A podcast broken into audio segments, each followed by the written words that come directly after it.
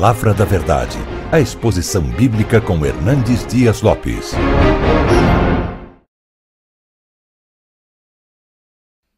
Estamos vivendo em dias chamados pós-modernos, onde prevalece o relativismo, onde não se acredita mais em verdades absolutas, onde os princípios de Deus já não regem mais a vida das pessoas, mas nós continuamos apegados à verdade que não caduca, que não se torna obsoleta, que é sempre atual, que é sempre viva, que é sempre oportuna. E nesse contexto de relativismo, penso que o melhor caminho não é estudarmos o ministério daqueles que buscam as novas técnicas da modernidade, mas recorrermos àqueles exemplos que são clássicos, que estão acima do tempo, que podem inspirar-nos ainda hoje. Eu quero hoje conversar com você, para mim, sobre o maior modelo de pastor que eu encontro na Bíblia e que eu encontro na história da igreja. É claro que eu não estou falando agora de Jesus, que é o Supremo, mas de um homem, como você e eu, que tem para nós um exemplo de ministério. Então quero convidar você para abrir sua Bíblia comigo, na segunda carta de Paulo a Timóteo, capítulo 4. Nós vamos ler dos versos 6 ao verso 18. Eu quero examinar com você hoje sobre a vida pastoral de Paulo um modelo e um exemplo para os nossos dias. Segundo Coríntios, segundo Timóteo, capítulo 4, versos 6 a 18.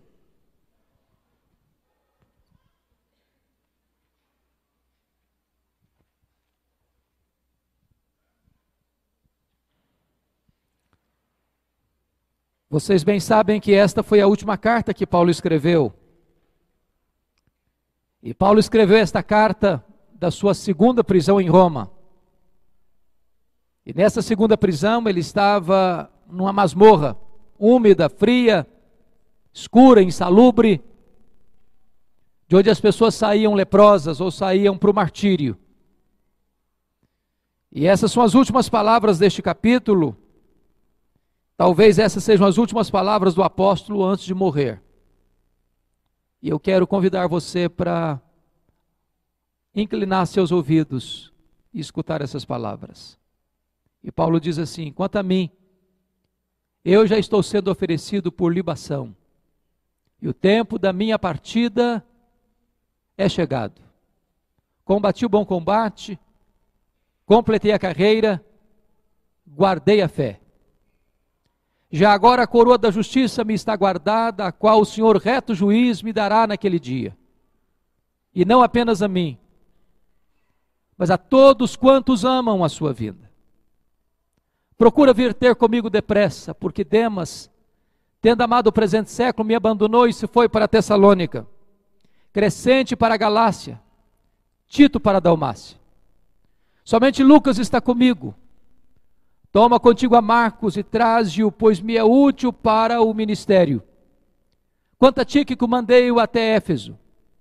Quando vieres, Traze a capa que deixei em Trode, na casa de Carpo, bem como os livros, especialmente os pergaminhos.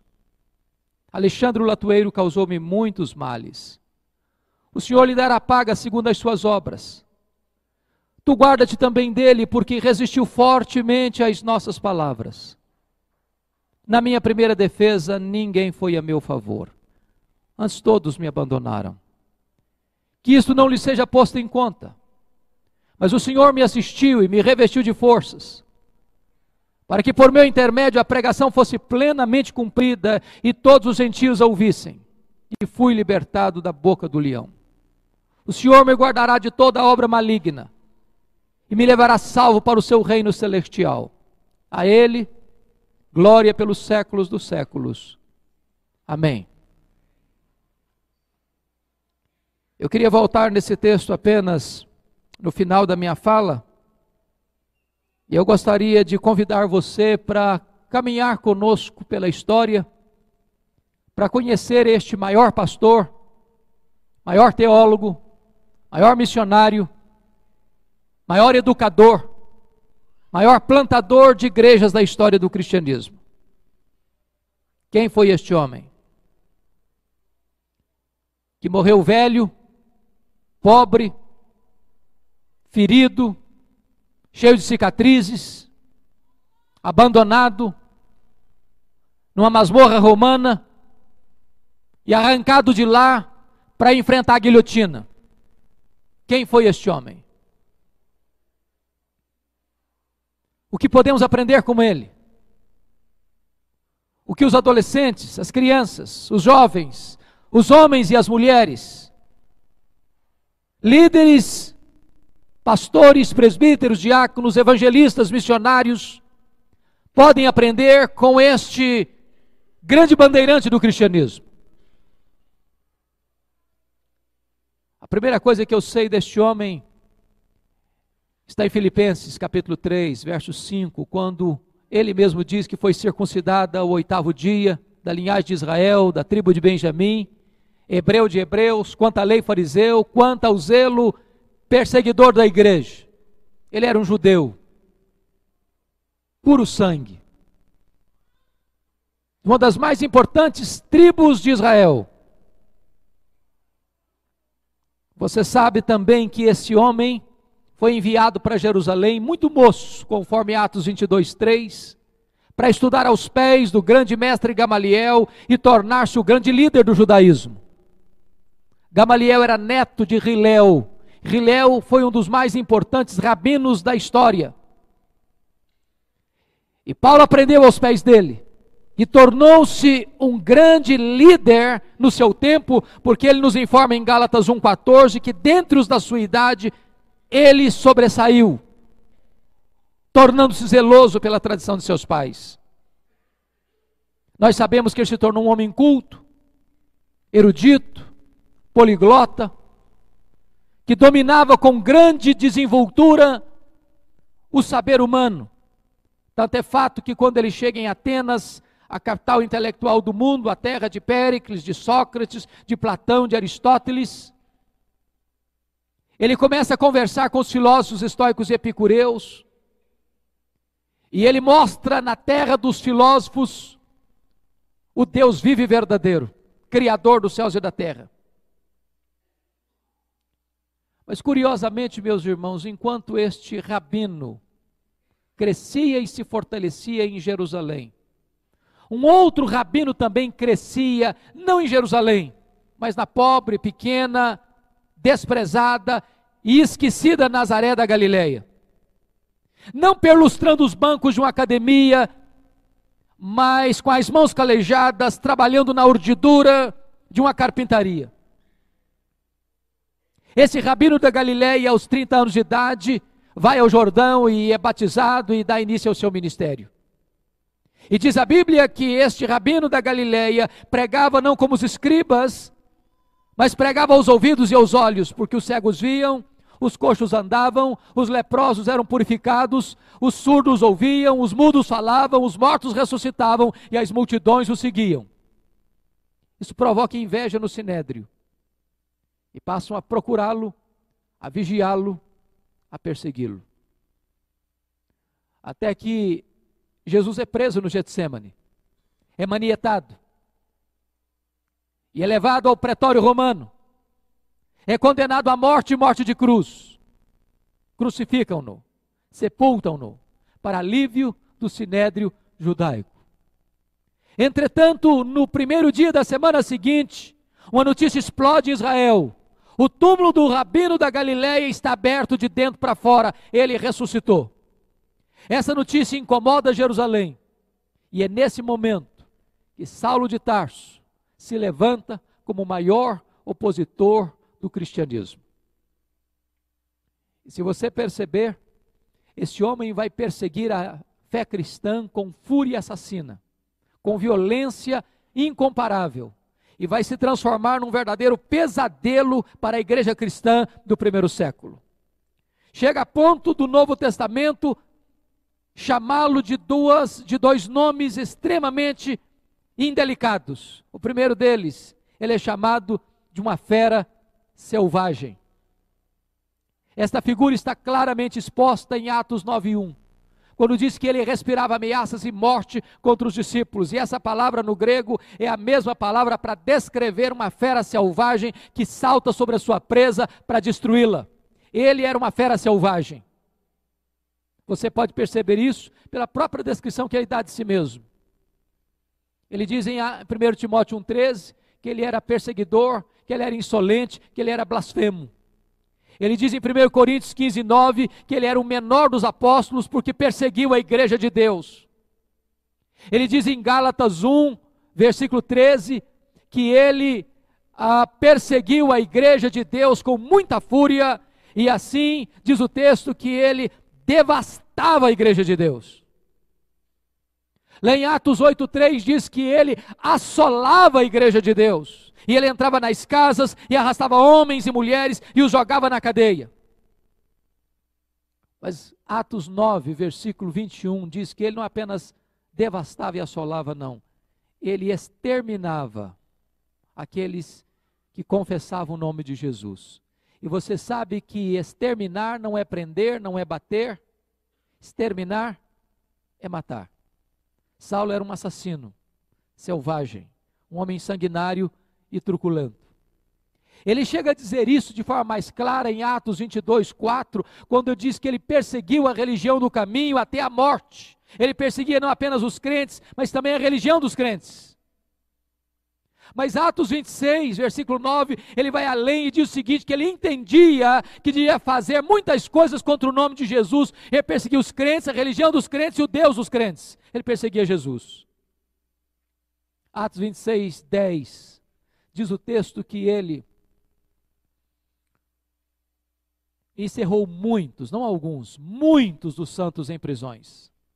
E contra esses muitos santos, ele dava o seu voto quando os matavam. Ele mandou matar muita gente em Jerusalém. Ele derramou muito sangue em Jerusalém. Ele não mandou matar apenas Estevão, ele era um homem sanguinário, ele era uma fera selvagem. Atos 26, versículo 11 diz que ele entrava nas sinagogas e açoitava os crentes lá dentro da sinagoga, não respeitava domicílio doméstico, não respeitava lugares sagrados, e mais do que isso, ele forçava os crentes a blasfemar contra Deus. Em outras palavras, ele chegava na sinagoga e dizia: ou você nega Jesus ou eu te prendo, ou você nega Jesus ou eu te bato, ou você nega Jesus ou eu te mato. Ele era uma fera selvagem. Até por cidades estranhas, ele perseguia o povo de Deus. Mas o Novo Testamento nos apresenta esse homem de uma segunda forma ele era também um touro indomável. Esta figura está em Atos 26, 14. Quando o próprio Deus aparece para ele, o Senhor Jesus, lá no caminho de Damasco, e grita aos seus ouvidos: Saulo, Saulo, por que me persegues? Dura coisa te é recalcitrares contra os aguilhões. Se você foi criado na região rural como eu, você se lembra de como se amansava um garrote, um bezerro, ou um boi para o trabalho doméstico. O principal instrumento é o aguilhão. Nós às vezes pensamos que Deus só começou a trabalhar em Saulo lá no caminho de Damasco. Isso não é verdade. Toda vez que Saulo entrava numa casa e prendia um crente, toda vez que Saulo entrava numa sinagoga e batia num crente, toda vez que Saulo dava o seu voto para matar um crente, e esse crente, em vez de blasfemar contra Deus, glorificava Deus, era o Espírito Santo picando a sua consciência, era Deus ferroando esse touro bravo, mas esse touro bravo não queria ser amansado. Até o dia que esse touro bravo vai para Damasco respirando ameaças e morte contra os discípulos. E de repente o domador de touro bravos joga esse touro bravo no chão e grita dos céus: Saulo, Saulo, por que me persegues? Dura coisa te é recalcitrares contra os aguilhões. O touro bravo está caído. O touro bravo está vencido. O maior perseguidor do cristianismo está subjugado. O maior assalador da igreja está convertido. Fecha-se aqui o primeiro capítulo da sua história começa-se uma nova história, um novo capítulo. Como é que Deus preparou este homem para o ministério? Como é que Deus preparou este homem para ser um educador? Como é que Deus preparou este homem para ser um pastor? E você se lembra que ele foi levado cego para a casa de Judas, na rua direita, em Damasco. Ficou três dias cego, orando e jejuando. Quando o próprio Senhor Jesus aparece para Ananias em Damasco e diz: Vai à rua direita, na casa de Judas. Eu quero que você ore por Saulo, ele está orando. E Ananias respondeu: Senhor, eu tenho escutado de muita gente quantos males tem feito este homem aos teus santos em Jerusalém. Mas o Senhor disse: Vai, porque ele é para mim um vaso escolhido, e eu lhe mostrarei o quanto importa sofrer pelo meu nome. Ananias vai, impõe as mãos sobre Saulo, ele fica curado da cegueira, ele se levanta, recebe o Espírito Santo e é batizado. E agora, abra sua Bíblia comigo, por favor, em Atos 9, 20 você vai perceber que logo após essa experiência de ser curado, de ser cheio do Espírito e ser batizado, diz o texto que logo em seguida ele passou a pregar nas sinagogas, afirmando que Jesus é o Filho de Deus. Agora, por favor, olhe comigo Atos 9, 22 diz que Saulo mais e mais se fortalecia, confundindo os judeus, demonstrando que Jesus é o Cristo. E eu lhe pergunto: há alguma diferença entre a pregação do verso 20 para a pregação do verso 22? Uma coisa é afirmar, outra coisa é demonstrar. Demonstrar é provar uma tese detalhada, meticulosa e exaustivamente. É claro que há uma profunda diferença entre afirmar que Jesus é o Filho de Deus e demonstrar que Jesus é o Messias, que Jesus é o Cristo. A grande pergunta é: quanto tempo durou entre a pregação do verso 20 para a pregação do verso 22? Atos não responde. Mas a resposta está em Gálatas 1, 15 a 17. Demoraram-se aqui três anos. E onde Paulo esteve nesses três anos? Diz a Bíblia que ele foi para a região da Arábia. Logo que ele foi convertido em Damasco, ele Aprove ao Senhor revelar Jesus nele e a ele, e ele não consultou carne e sangue, nem subiu a Jerusalém para os apóstolos, que eram apóstolos antes dele, mas partiu para a região da Arábia. E depois então voltou a Damasco. E só depois de então três anos que ele vai para Jerusalém. E a grande pergunta é: o que é que ele ficou fazendo três anos em, na Arábia? E não temos dúvidas de que ele ficou fazendo um seminário intensivo com Jesus. Nesse tempo, Jesus se revelou a ele e nele.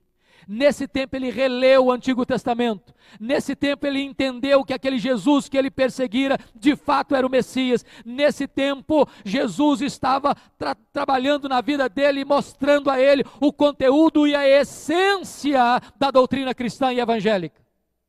Se Jesus investiu três anos nos apóstolos na Palestina, Jesus investe três anos em Saulo na Arábia. E depois que ele volta para Damasco, conforme Gálatas 1,18, então diz a Bíblia que aí sim, e eu concordo com Ray Stedman quando ele fala isso, encaixa-se muito bem o verso 22. Saulo mais e mais se fortalecia, confundindo os judeus, demonstrando que Jesus é o Cristo. O que, que acontece com ele? Os judeus querem matá-lo. E ele tem que fugir de Damasco. E agora eles foge de uma maneira humilhante, dentro de um cesto, muralha abaixo, e agora ele vai para Jerusalém. Preste atenção comigo aqui que eu quero levantar uma tese nesta hora. Eu preciso da sua atenção para essa tese. E a tese é esta. Normalmente nós pensamos que Saulo foi poderosamente usado por Deus desde a sua conversão. Isso não é verdade. Saulo teve que aprender, como nós educadores precisamos aprender, um dos mais importantes princípios da vida cristã e do ministério. Que lição? A doutrina da nova aliança. Paulo vai ensinar essa doutrina mais tarde na segunda carta aos Coríntios, a partir do capítulo 2, versículo 14, quando ele diz: Graças, porém, a Deus, que em Cristo sempre nos conduz em triunfo e por meio de nós manifesta a fragrância do seu conhecimento, tanto nos que são salvos como nos que se perdem. Para um cheiro de vida para a vida, para outros aromas de morte para a morte. Mas quem, porém, é suficiente para essas coisas? A pergunta do capítulo 2, versículo 16 fica no ar, e a resposta só chega no capítulo 3, quando ele diz: A nossa suficiência vem de Deus. Na velha aliança, tudo depende de mim, nada depende de Deus. Na nova aliança, tudo depende de Deus, nada depende de mim.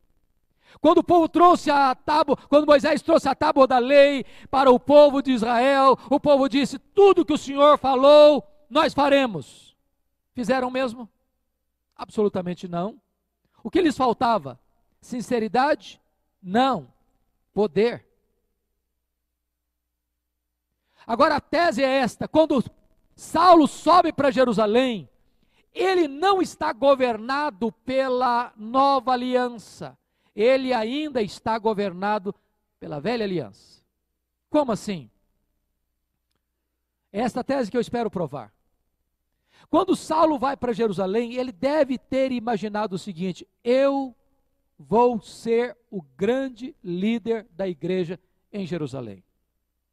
Ele deve ter pensado: eu tenho o melhor perfil, eu tenho o melhor currículo, eu tenho o melhor cabedal, eu tenho o melhor preparo. Eu sou o homem estratégico que Deus vai usar para alavancar a obra evangélica a partir de Jerusalém. E ele tinha razão para pensar isso. Primeiro, todos os apóstolos de Jesus eram galileus, exceto Judas Iscariotes, que estava morto. E você sabe que em Jerusalém, os galileus eram recebidos com desprezo. Tanto é fato que no Pentecoste, quando o Espírito Santo foi derramado e as pessoas se aproximaram para ver o que estava acontecendo, uns olharam perguntando: o que quer isso dizer? Outros olharam com preconceito: ah, são galileus, estão bêbados. Segundo, todos os apóstolos de Jesus eram homens iletrados e incultos, e Jerusalém era a capital intelectual da teologia lá estavam os escribas, lá estavam os fariseus, lá estavam os doutores da lei, lá estava o sinédrio, lá estava a elite teológica do mundo. Terceiro, Saulo era um homem que havia aprendido aos pés do grande mestre Gamaliel, ele conhecia a cultura, ele conhecia a teologia, ele conhecia o sinédrio, ele trafegava com liberdade pelos corredores do saber humano daquele tempo, e ele perseguiu a igreja lá, ele deve ter pensado, eu sou o cara, eu tenho o melhor perfil, eu tenho o melhor currículo, eu sou o homem estratégico de Deus para alavancar a obra nessa cidade. E ele sobe com essas ideias na sua mente. Primeira coisa que acontece com ele, abre aí em Atos 9, 26.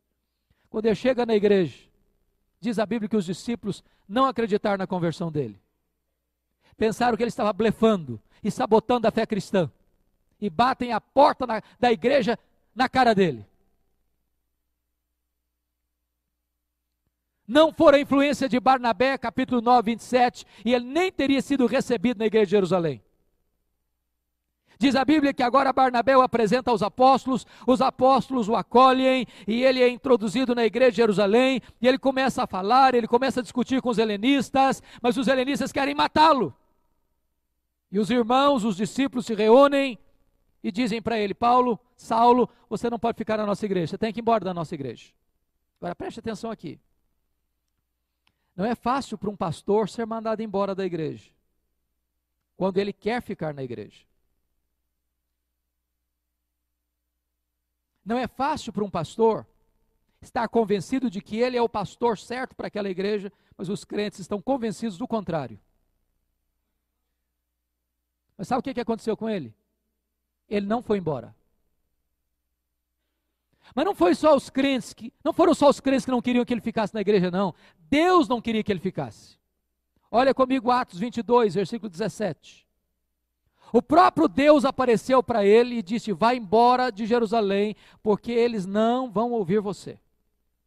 Irmão, ser mandado embora da igreja pelo conselho da igreja, pela assembleia da igreja é uma coisa. Mas ser mandado embora da igreja pelo próprio Deus, parece que não resta opção. Sabe o que, que aconteceu com ele? Ele não foi embora. Olha o versículo 18 e 19, que ele começa a discutir com Deus, ele começa a razoar com Deus, diz: Não, Deus, eu persegui a igreja aqui. Quando se matou Estevão, a tua testemunha, eu estava presente lá, até guardei as vestes daqueles que o apedrejaram, eu consentia nisso. Em outras palavras, está dizendo para Deus: Deus, o senhor vai cometer um erro estratégico me tirando dessa igreja. Eu sou o cara, eu sou o homem, Eu estou melhor currículo, eu entendo esse negócio aqui, eu persegui a igreja aqui, é hora de eu reverter essa situação. Só que Deus não mudou. Foi Saulo quem teve que mudar e mudar-se. Deus disse: vai! Sabe o que, que aconteceu com ele? Ele não foi. Ele não foi. Volta para Atos 9,30, por favor. Diz o texto que os irmãos se reuniram e o levaram a Cesareia. Preste atenção que ele não foi, ele foi levado. Ele não saiu, saíram com ele. Ele foi tirado de Jerusalém como Ló de Sodoma, a reboque. E depois o mandaram para onde, de acordo com o verso 30? Para Tarso. E onde era Tarso? A sua cidade natal. Sabe o que Deus está dizendo para esse cara que acha que é insubstituível? Deus está dizendo o seguinte: meu filho, arruma as malas e volta para casa. Se você pensa que eu preciso de você, pois é você que precisa de mim. Deus estava ensinando a este homem o princípio da nova aliança. Tudo depende de Deus nada depende de mim. Mas o que, que ele ficou fazendo em Tarso? Você e eu quase não sabemos, mas ficou mais de 10 anos no anonimato, longe dos holofotes, completamente no ostracismo. Deus estava trabalhando nele para depois trabalhar através dele. Irmãos, nós temos que entender que a vida do líder é a vida da sua liderança, a vida do educador é a vida da educação. Mas o pior não tinha acontecido. Olha o verso 31 comigo. No dia que Saulo arrumou as malas e foi embora da igreja, a igreja passou a ter paz e passou a crescer. Você quer coisa pior para um pastor do que isso? No dia que vai embora da igreja, todos os problemas da igreja se resolvem? A igreja explode em crescimento. Deus estava quebrando o orgulho deste homem. Só que acontece um avivamento em Antioquia da Síria, tempos depois, Barnabé chega lá, se alegra ao ver a graça de Deus prosperando, lembrou-se de Saulo, foi atrás dele, o buscou, e diz a Bíblia que durante um ano eles, eles ensinaram a palavra de Deus. E agora, depois de um ano que eles estão orando e jejuando e pregando e ensinando, o Espírito Santo apareceu e disse: Separai-me agora a Barnabé e a Saulo para a obra a que os tenho chamado. Preste atenção, não é Saulo e Barnabé, é Barnabé e Saulo. Você já foi reserva alguma vez? Já ficou na sombra de alguém alguma vez? Já andou debaixo da liderança de alguém alguma vez? Ele não era o líder, ele era o liderado. Deus estava trabalhando nele ainda, para depois trabalhar através dele. Até que chega em Pafos. E João Marcos, primo de Barnabé, os acompanha na viagem missionária. E diz a Bíblia que o Elimas, o mágico, tenta impedir o procônsul, que era o representante do Senado romano naquela região, de converter-se a Cristo. E Saulo, cheio do Espírito Santo, fixou os olhos naquele mágico e disse: Ó servo do diabo, até quando perverterás os retos caminhos de Deus, pois ficarás cego. O mágico fica cego, o procônsul se converte, a multidão cheia de temor, e diz a Bíblia que a partir dali, Saulo deixa de usar o seu nome judaico Saulo e passa a usar o seu nome romano Paulo, e ali sim ele começa a se levantar como grande líder do cristianismo e começa a liderar a obra missionária. Foram lutas, porque você vai perceber que quando eles passam pela região de Perge da Panfilha, o João Marcos volta para casa. Aquela era uma região infestada de malária. E é depois que eles passam por essa região que eles sobem as montanhas do Taurus para visitar Antioquia da Pisídia e chegar na região de Cônio, de Listra, de Derbe. E você encontra lá em Gálatas capítulo 4 que foi por causa de uma enfermidade física que Paulo chegou naquela região da província da Galácia. E notem vocês que ele vai doente. E ele diz em 1 2 Coríntios 11 que ele enfrentou perigos de salteadores, porque naquelas montanhas do Cáucaso, naquelas, naquelas montanhas do Taurus, havia muitos ladrões e salteadores no meio das aquelas estradas cheias de curvas e de precipícios, assaltando as pessoas que passavam. E ele chega a dizer que essa enfermidade física foi um espinho na sua carne, um mensageiro de Satanás para esbofeteá-lo. Ele orou a Deus três vezes para tirar aquele espinho, e Deus disse: Não, a minha graça te basta, o meu poder se aperfeiçoa na sua fraqueza. E ele enfrenta nessas viagens, plantando igreja em Antioquia da Pisídia, em Icônio, em Listra, em Derbe, lutas, lágrimas, sangue. Mas planta igrejas, estabelece presbíteros, fortalece o povo e deixa um marco extraordinário da, da obra da graça de Deus naquela província da Galácia. E agora, abra sua Bíblia em 14, 27, por favor. Atos 14, 27. Voltando dessa primeira viagem, reunir a igreja. E diz o texto que eles relataram quantas coisas fizera Deus com eles e por meio deles, e como abrir aos gentios a porta da fé. O que é maravilhoso é que Paulo entende uma coisa: quem faz a obra é Deus. Nós somos apenas os instrumentos. Não quantas coisas fizemos nós, mas quantas coisas fizera Deus. Não como nós abrimos a porta, mas como Deus abriu a porta. Agora preste atenção, irmãos. Quando Deus faz a obra, isso provoca uma reação imediata e inevitável. Porque logo em Atos 15, diz que desce de Jerusalém alguns membros, alguns homens, que, conforme o versículo 5 de Atos 15, são da seita dos fariseus, perturbando os crentes gentios, dizendo assim: se vocês não se circuncidarem, vocês não poderão ser salvos. Se vocês não guardarem a lei de Moisés, vocês não poderão ser salvos. Sua fé em Jesus não é suficiente. Primeiro tem que se tornar judeu, para depois se tornar cristão. A teologia não está boa. E se a teologia não está boa, não adianta fazer missões. Não adianta ensinar. Porque quanto mais você ensina heresia, pior a coisa fica. O que, é que eles fizeram? Convocar um concílio em Jerusalém. Presbíteros, apóstolos, testemunhos missionários, Pedro, Paulo, Barnabé, Tiago, irmão de Jesus, lidera esse concílio e toma a seguinte decisão: não vamos colocar sobre os ombros dos gentios nenhuma obrigação de fazer circuncisão, de guardar a lei para ser salvo, coisa nenhuma. A salvação é só pela fé em Cristo Jesus. Deus salva o judeu e Deus salva o gentio do mesmo jeito. É pela fé em Jesus. Porém, o evangelho tem sensibilidades culturais. Por favor, evitem casamentos consanguíneos. Ele chama aí de relações sexuais ilícitas. Evite comer carne sacrificada aos ídolos. Evite comer carne de animais sufocados. Evite comer sangue. Por que que Paulo está recomendando, o concílio está recomendando isso para os crentes gentios?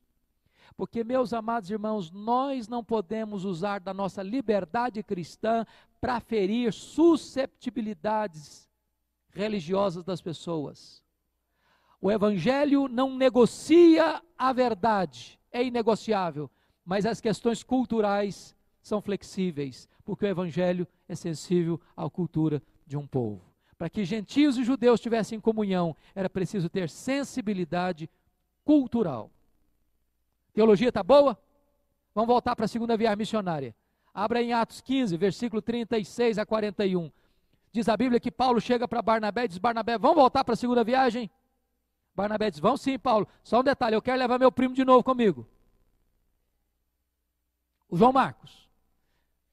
Aí Paulo diz: Eu não acho justo levarmos aquele que nos abandonou lá desde perto da Panfilha. Comigo esse menino não vai. Eu não quero na minha presença. Eu não quero na minha companhia. Ele não serve para andar comigo. Comigo ele não vai. E notem vocês que o apóstolo Paulo está sendo intransigente, radical, insensível. Ele não está dando uma chance para quem falhou na primeira vez. E diz a Bíblia que houve tal desavença entre Paulo e Barnabé que os dois não puderam caminhar juntos mais. Nota de rodapé. Os líderes não deveriam brigar, não, viu, irmãos? Mas às vezes brigam. Não devia ter desavença na igreja, não, mas às vezes tem. Agora, mesmo quando a igreja erra, o plano de Deus não pode ser frustrado. Porque agora, em vez de uma caravana, tem duas. Barnabé investe no seu primo João Marcos e vai para Chipre. Paulo pega Silas, um profeta de Jerusalém, e vai para a segunda viagem missionária para outra direção. E diz que eles queriam ir para a Ásia, o Espírito de Cristo impediu. Eles queriam entrar na Bitínia, também foram impedidos pelo Senhor. E ele escutou a voz de um varão macedônio numa visão: passa a Macedônia e ajuda-nos. E ele entra na Macedônia. Agora preste atenção nisso. Quem dá a direção para a igreja é Deus. Quem escolhe os melhores métodos somos nós. Porque Paulo vai se fixar apenas em cidades estratégicas. Filipos, Tessalônica, Bereia, Atenas, Corinto. Filipos era colônia romana, Tessalônica era a capital da Macedônia, Bereia, cidade importante, Atenas, a capital intelectual do mundo, e Corinto, capital da Caia. O que, que ele está nos ensinando? Estratégias. Vamos plantar uma igreja? Vamos. Em que cidade? Vamos comprar um terreno para construir um templo? Vamos. Em que bairro? Em que rua? Qual terreno vamos comprar? Porque às vezes a gente compra o pior terreno, do pior bairro, da rua mais escondida, e começamos um trabalho lá que fica 30 anos como, como congregação. Eu há poucos dias tomei um susto. Eu dei carona para um seminarista, e ele disse que ele é seminarista da congregação mais antiga do Brasil. Uma congregação nossa, presbiteriana, tem 120 anos como congregação. Nunca foi organizado.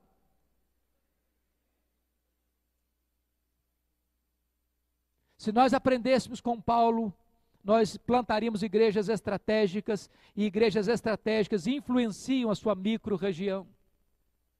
Agora, notem isso: fazer a obra de Deus do jeito de Deus, com os recursos de Deus, não significa que você vai ter facilidade, não. Paulo foi preso em Filipos, foi escorraçado em Tessalônica, foi enxotado de Bereia, foi chamado de tagarela em Atenas, foi chamado de impostor em Corinto. Se você perceber, de Antioquia ele escreveu Gálatas, de Corinto ele escreve 1 e 2 Tessalonicenses. Volta para a segunda viagem, para a terceira viagem missionária, fica três anos em Éfeso, capital da Ásia Menor, lugar onde ficava o templo de Diana, mais belo e maior do que o Partenon de Atenas oito vezes, uma das sete maravilhas do mundo antigo. O comércio da deusa Diana das estatuetas era o que aquecia o comércio de Éfeso. E em três anos que Paulo fica ali, ele desarticula a idolatria, ele desarticula a feitiçaria, ele penetra nos corredores da cidade, ele planta igrejas na região, como Hierápolis, como Colossos, como Laodiceia, e a palavra de Deus prevalece naquela cidade. De Éfeso, escreve suas duas cartas aos Coríntios. Ele sai de Éfeso, vai para Macedônia, e no caminho ele escreve a sua carta mais importante, sua carta aos Romanos, tratado teológico. E ele pede oração para a igreja, para que ele não fosse morto pelos judeus rebeldes e para que a oferta que ele estava levando para os pobres da Judéia, coletado nas igrejas gentílicas, fosse recebido de bom grado pela igreja. Por que, que ele está levando essa oferta? Porque em Gálatas 2,10 ele havia assumido um compromisso com os colunas da igreja de Jerusalém, que ele iria para os gentios, mas não se esqueceria dos pobres. Conforme Atos 18, 2, na época de Cláudio, houve uma expulsão dos judeus de Roma e muita gente estava com pobreza extrema naquela região da Judéia. E ele está levando estas ofertas para os crentes, mostrando para nós uma coisa: evangelização e ação social não são coisas mutuamente exclusivas. Ele para em Mileto, chama os presbíteros de Éfeso e diz para eles assim: Olha, o Espírito Santo está me certificando uma coisa: eu vou enfrentar na frente aí, vão ser cadeias e tribulações. Mas eu estou pronto, não só a ser preso, estou pronto a dar minha vida. Porque em nada eu considerar a minha vida preciosa para mim mesmo, com quanto que eu complete a minha carreira e o ministério que eu recebi do Senhor Jesus para testemunhar o Evangelho da graça de Deus. Ele embarca naquele navio em Mileto, chega em Cesareia, diz a Bíblia que Ágabo prende com um cinto e diz: Não vá para Jerusalém, eles vão te prender lá. Os discípulos tentam demover, ele diz: Eu estou pronto a ser preso e a morrer também. E ele vai e é preso. E ele é testemunha de Jesus, e ele conta a sua experiência de conversão, e ele conta para a cidade, e ele conta para o sinédrio, e os judeus querem matá-lo.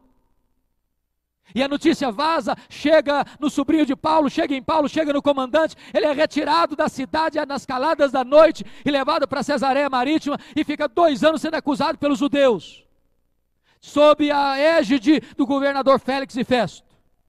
a transição de governo. O sinédrio, romano, sinédrio judaico tenta corromper o governador para levar Paulo para Jerusalém para matá-lo na estrada. E Paulo, entendendo a trama, disse: Eu sou cidadão romano, quer ser julgado em Roma. O, o governador diz: Para Roma você quer ir? Para Roma você irá. No dia que ele embarcou para Roma, ele enfrentou um naufrágio. Você pode entender isso? Deus queria ir em Roma, ele queria estar em Roma, e a viagem foi muito turbulenta. Chegou a um ponto de desespero. E diz a Bíblia que agora o próprio anjo do Senhor apareceu no navio e disse: Coragem, Paulo, ninguém vai morrer, vocês vão ter que chegar numa ilha.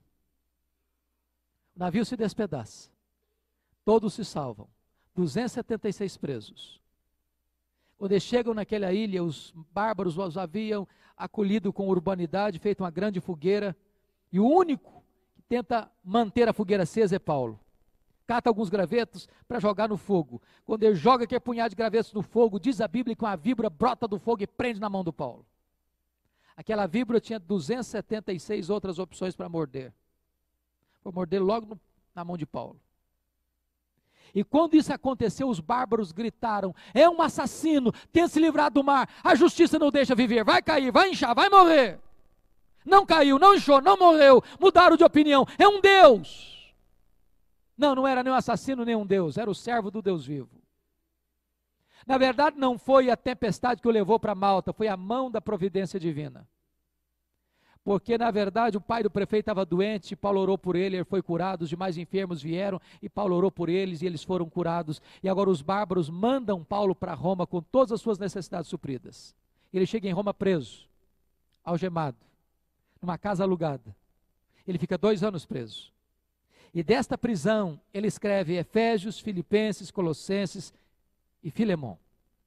E em Filipenses 1,12 ele diz assim para a igreja: Eu quero que vocês saibam, quero cientificá-los, que as coisas que me aconteceram têm antes contribuído para o progresso do Evangelho. Que coisas? Que coisas?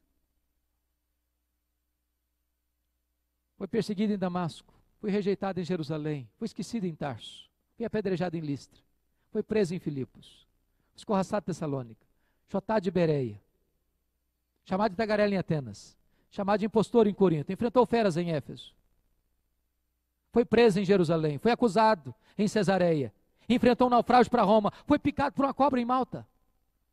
Mas eu quero que vocês saibam que as coisas que me aconteceram têm antes contribuído para o progresso do Evangelho. Ele não crê em, azar, ele não crê em sorte, não crê em coincidência, não crê em determinismo, não tem medo de olho gordo, não tem medo de sexta-feira 13. Esse homem sabe que Deus dirige o seu destino. Ele chega a dizer em 2 Coríntios 11, 24 a 28, que ele cinco vezes recebeu dos judeus uma quarentena de açoites menos um. 195 açoites. Todo cicatrizado. Quando ele escreve Gálatas 6,17, ele diz: Quanto ao mais ninguém me moleste, porque eu trago no corpo as marcas de Cristo. Três naufrágios, a Bíblia só relata um. Fustigado com vara três vezes. Perigo de rios, perigo de mares, perigo de salteadores, perigo no deserto, perigo na cidade, perigo no campo, perigo entre patrícios, perigo entre estrangeiros, e ainda pesava sobre mim a preocupação com todas as igrejas. Mas eu quero que vocês saibam que as coisas que me aconteceram têm antes contribuído para o progresso do Evangelho porque ele estava preso. A igreja cresceu. Foi mais encorajado a pregar. Aliás, Ray Stedman tem uma sugestão, segundo ele, infalível para o crescimento da igreja.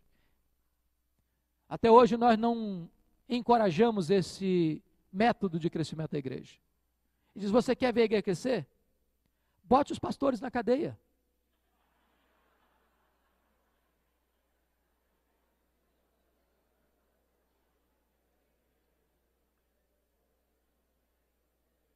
Seria uma explosão de crescimento. A igreja se levantaria como um exército. Porque Paulo estava preso, diz ele, ele evangelizou toda a guarda pretoriana. E o que era a guarda pretoriana? Era a guarda de elite do imperador.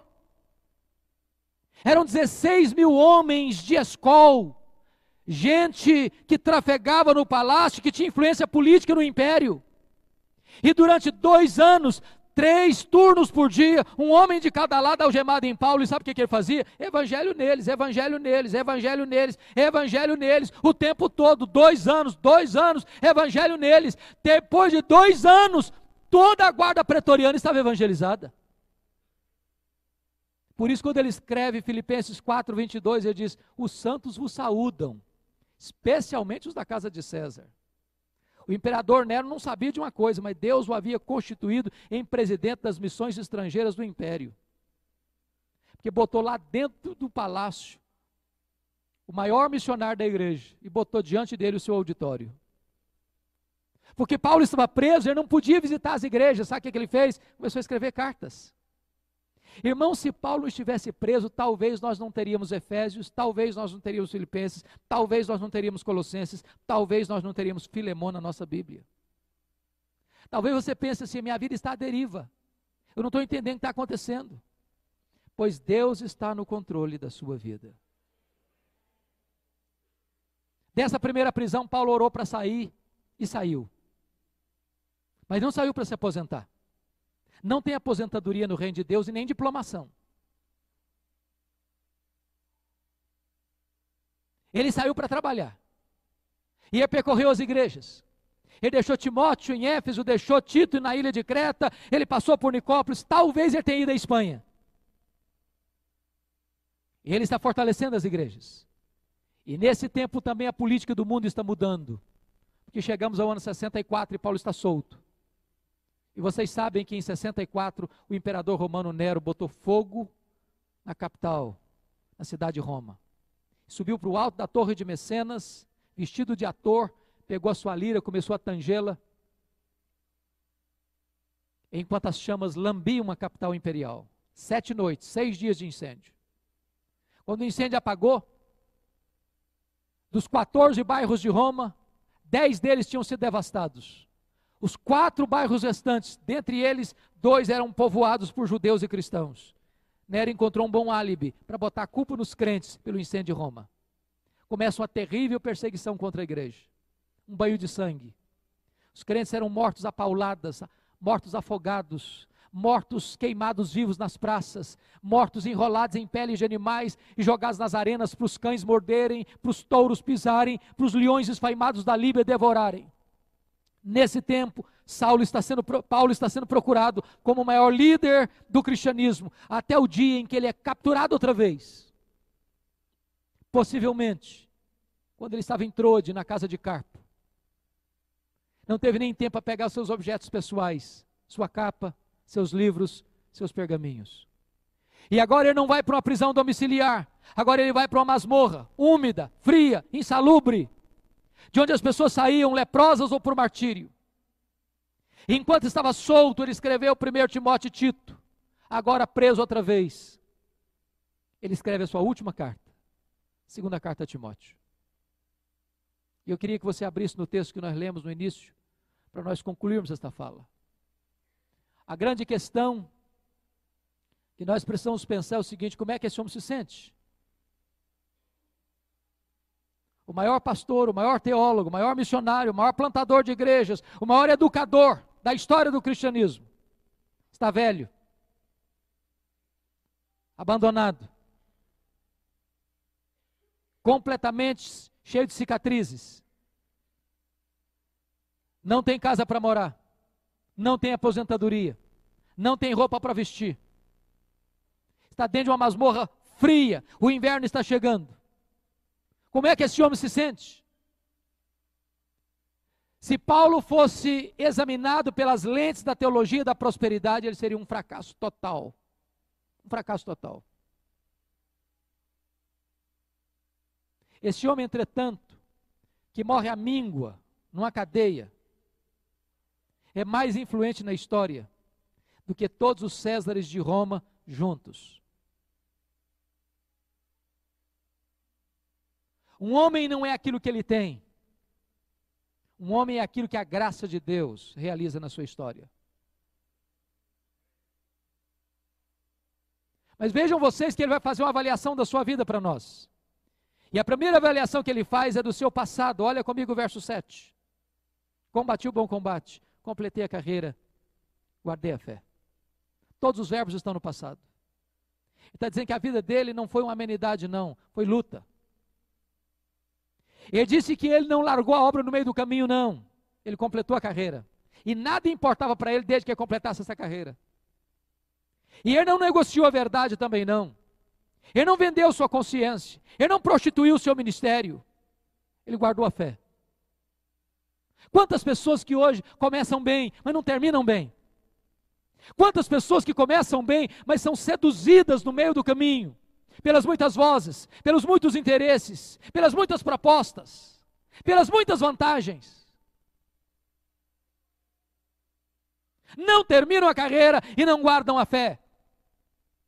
Paulo mostra para nós que não basta começar bem, é preciso terminar bem. Não basta viver bem, é preciso morrer bem. Segundo lugar, ele faz uma avaliação do seu presente. Olha o verso 6 comigo. Quanto a mim, já estou sendo oferecido por libação, e o tempo da minha partida é chegado. Preste atenção que ele está dizendo o seguinte: não é Roma que vai me matar, não. É eu que vou me entregar.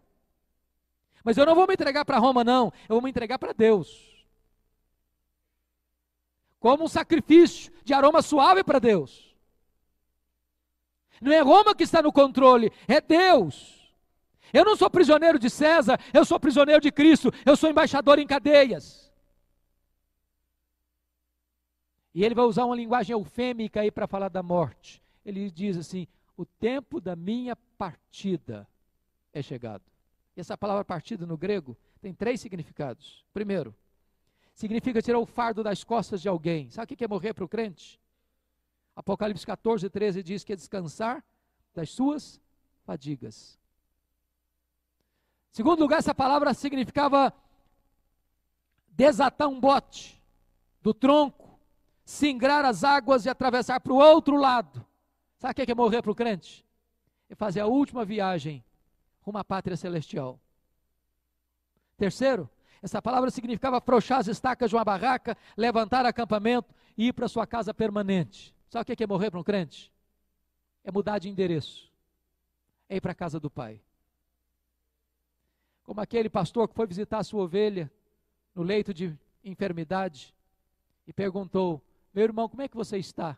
E o crente respondeu: Pastor, eu nunca estive tão bem. A casa onde eu moro está desmoronando. Mas eu já estou de malas prontas para me mudar para a casa do meu pai. Isso é morrer para o crente. Paulo não está com medo de morrer, porque sabe em quem tem crido e sabe para onde está indo. Por isso ele faz uma avaliação agora do seu futuro. Olha o verso 5, Olha o verso 8 comigo.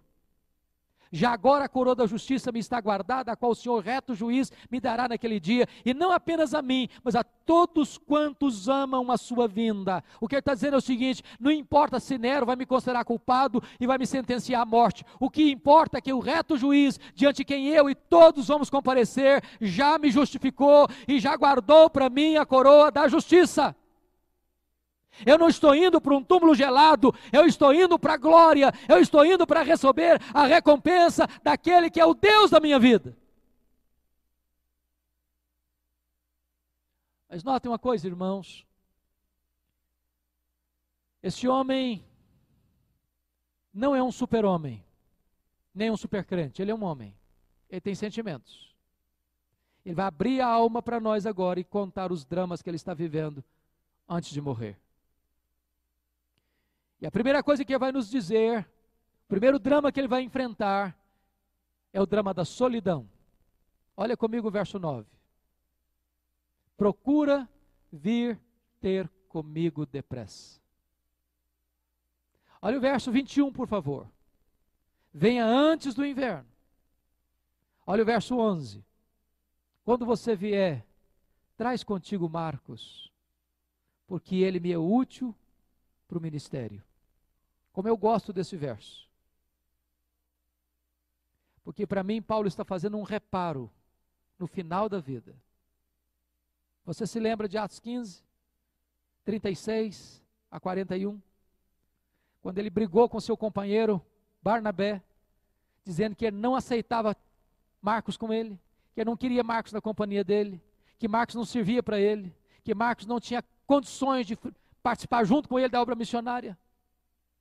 Agora ele está dizendo: eu preciso desse menino pertinho de mim.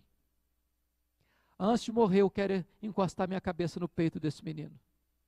Eu preciso dele. Eu quero ficar com ele. Ele me é útil. Irmãos, nunca é tarde para pedir perdão, para construir pontes onde um dia cavamos abismos, para estreitar relacionamentos, para reparar brechas, para curar relacionamentos feridos.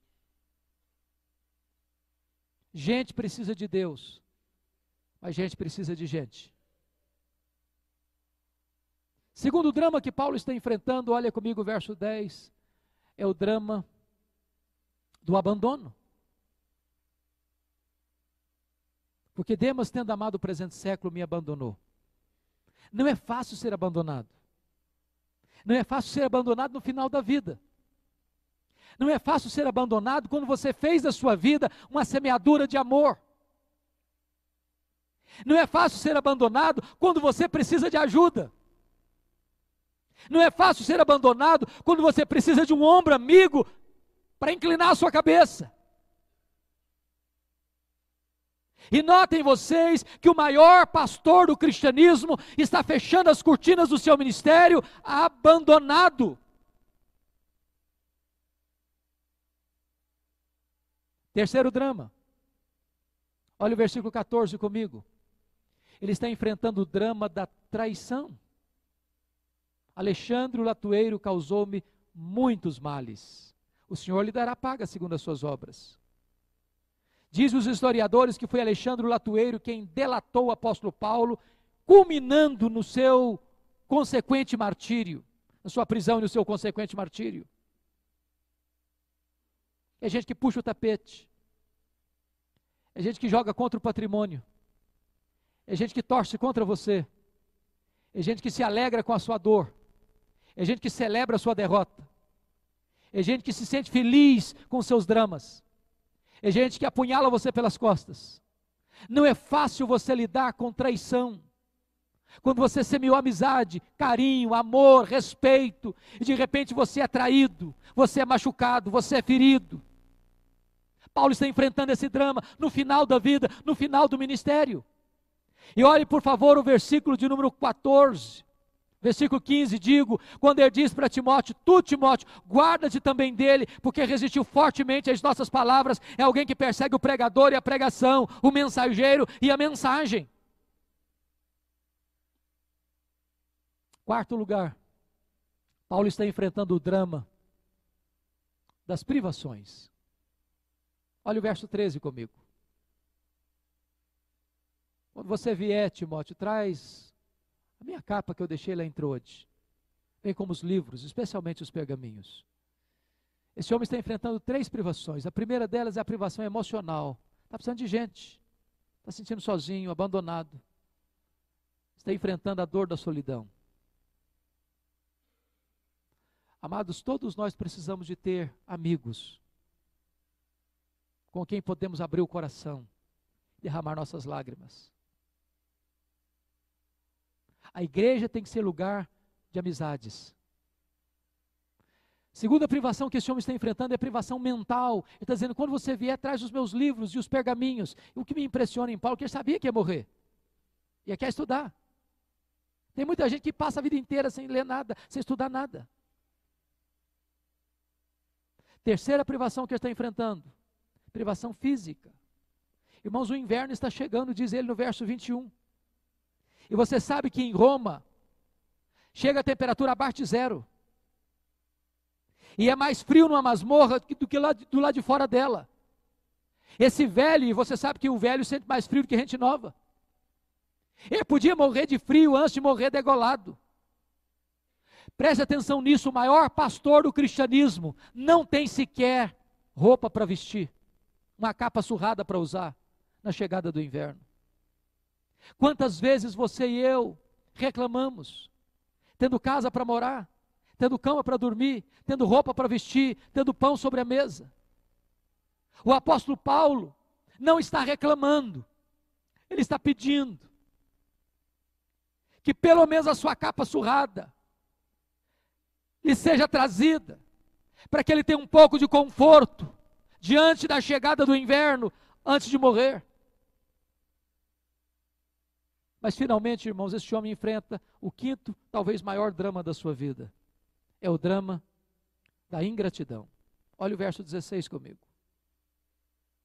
Na minha primeira defesa, ninguém foi a meu favor. Antes todos me abandonaram.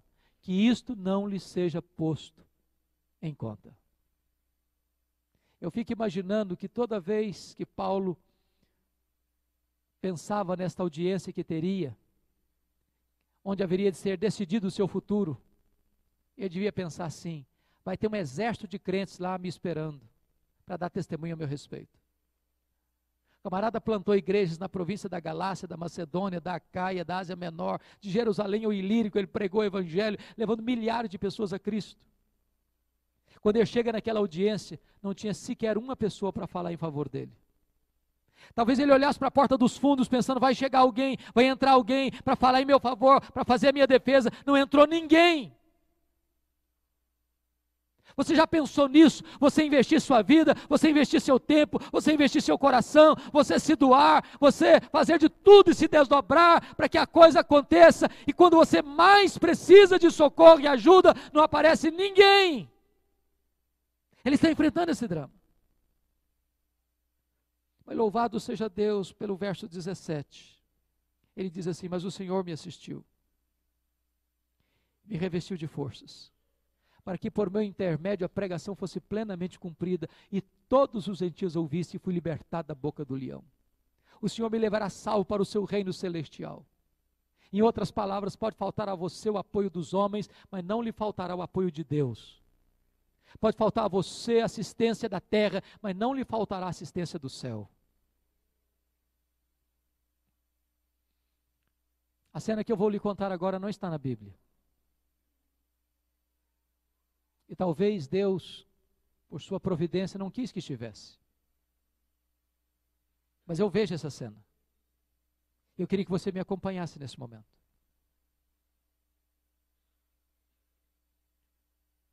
Houve um dia que o carcereiro de Roma, cuidava daquela masmorra com tantos prisioneiros sentenciados à morte, recebeu na sua mesa um pedaço de papel ou de couro contendo o nome de um prisioneiro que deveria ser executado naquele dia. E eu vejo essa cena. Esse homem rude, talvez insensível, levantou-se da sua cadeira, Pegou numa das mãos um pesado molho de chaves. Na outra mão ele pegou uma tocha de fogo. E saiu andando, com passadas largas e pesadas, por aquele longo, frio, úmido e insalubre corredor. Até que chegou na porta daquela masmorra e abriu uma pesada porta de ferro e mergulhou naquela escuridão, com a tocha de fogo acesa, gritando: Prisioneiro Paulo, prisioneiro Paulo, prisioneiro Paulo. E lá do fundo da masmorra o velho responde: Sou eu. Eu estou aqui. Ele é acorrentado, ele é arrancado daquela masmorra, atravessa aquele longo, sombrio e úmido e frio corredor. Chega ao local do seu patíbulo, onde deveria ser degolado. E o carcereiro olha para ele e pergunta: Você tem alguma coisa para falar antes de morrer? E esse velho apóstolo com cicatrizes pelo corpo.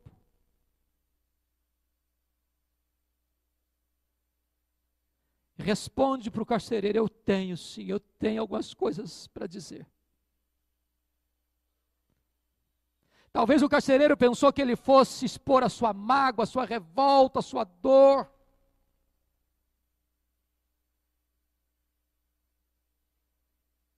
Seu sofrimento, sua decepção.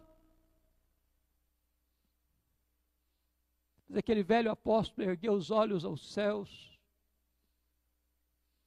e disse a ele: Ao Senhor Jesus, seja glória pelos séculos dos séculos. Amém. Botou a cabeça no cepo. A guilhotina de Roma tosou-lhe a cabeça. Cabeça para um lado, corpo por outro, tombou na terra como um mártir, levantou-se no céu como um príncipe. É este homem que diz para você e para mim: sede meus imitadores, como eu sou de Cristo. Que Deus nos ajude para termos homens e mulheres que abracem este cristianismo viril, maiúsculo, superlativo, para vivermos este antigo e poderoso Evangelho, com integridade, com fidelidade, para nós experimentarmos hoje um despertamento e um reavivamento espiritual na vida da nossa igreja. Eu queria orar com você. Se você puder rapidamente desejar isso, levantar seu lugar e vir aqui à frente. Eu quero orar com você e por você neste momento.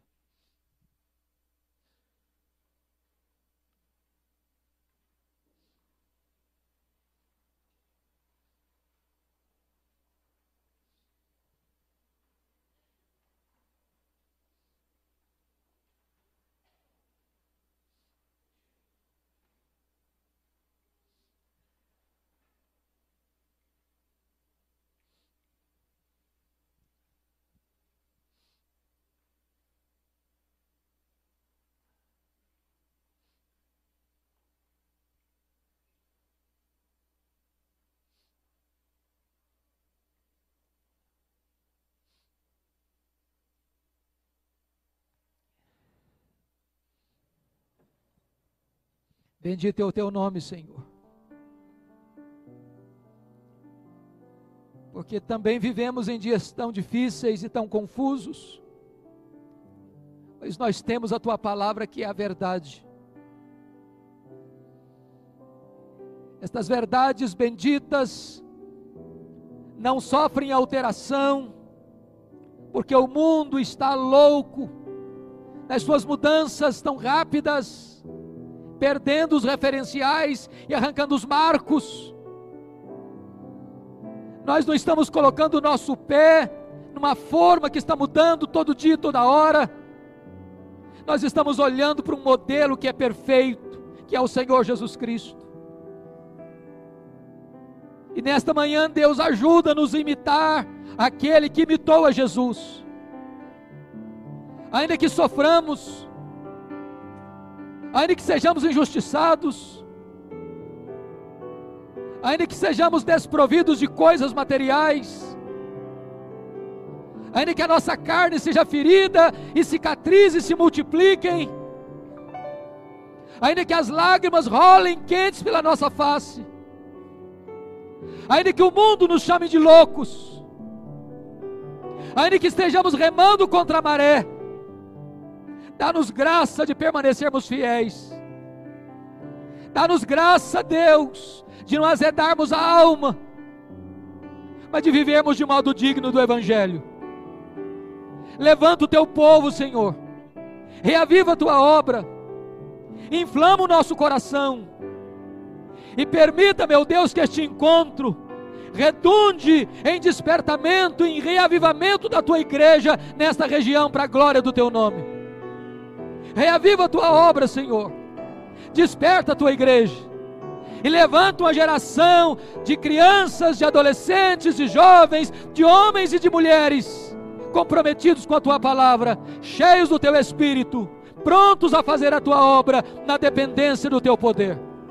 Muito obrigado por esta igreja, muito obrigado por este sínodo, muito obrigado por este encontro, muito obrigado pelas pessoas que tu congregas aqui neste momento que tu visites, ó Deus, aqueles que estão nos assistindo, talvez ao redor do mundo, toca-lhes também o coração e realiza a tua obra, para o louvor da tua glória, em nome de Jesus e para a glória de Jesus, aleluia, amém.